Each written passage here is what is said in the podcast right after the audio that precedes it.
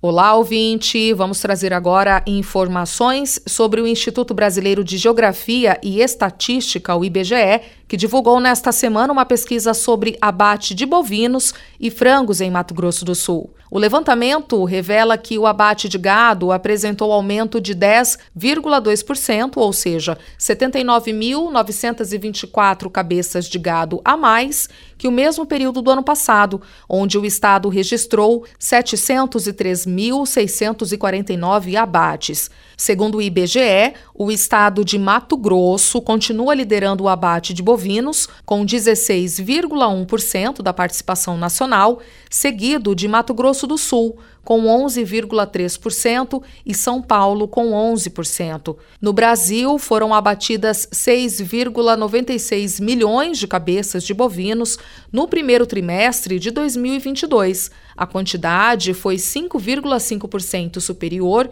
ao primeiro trimestre do ano passado. Agora, falando sobre o abate de frangos no estado, no primeiro trimestre de 2022, Mato Grosso do Sul abateu 47,6 milhões de cabeças de frango, número 4,2% maior que o registrado no mesmo período do ano passado, onde 45,7 milhões de abates foram registrados. E agora, outra notícia de destaque é sobre o selo Amigo do Produtor, que será destinado aos estabelecimentos comerciais que adotem políticas para estimular a venda de produtos regionais. A nova lei foi sancionada nesta quarta-feira pelo governador do estado, Reinaldo Azambuja. Entre os objetivos da lei estão distinguir e homenagear os estabelecimentos que promovam a venda de produtos originários do estado, além do fomento na qualidade e a origem dos produtos. Este selo é uma forma de elevar a qualidade do agronegócio,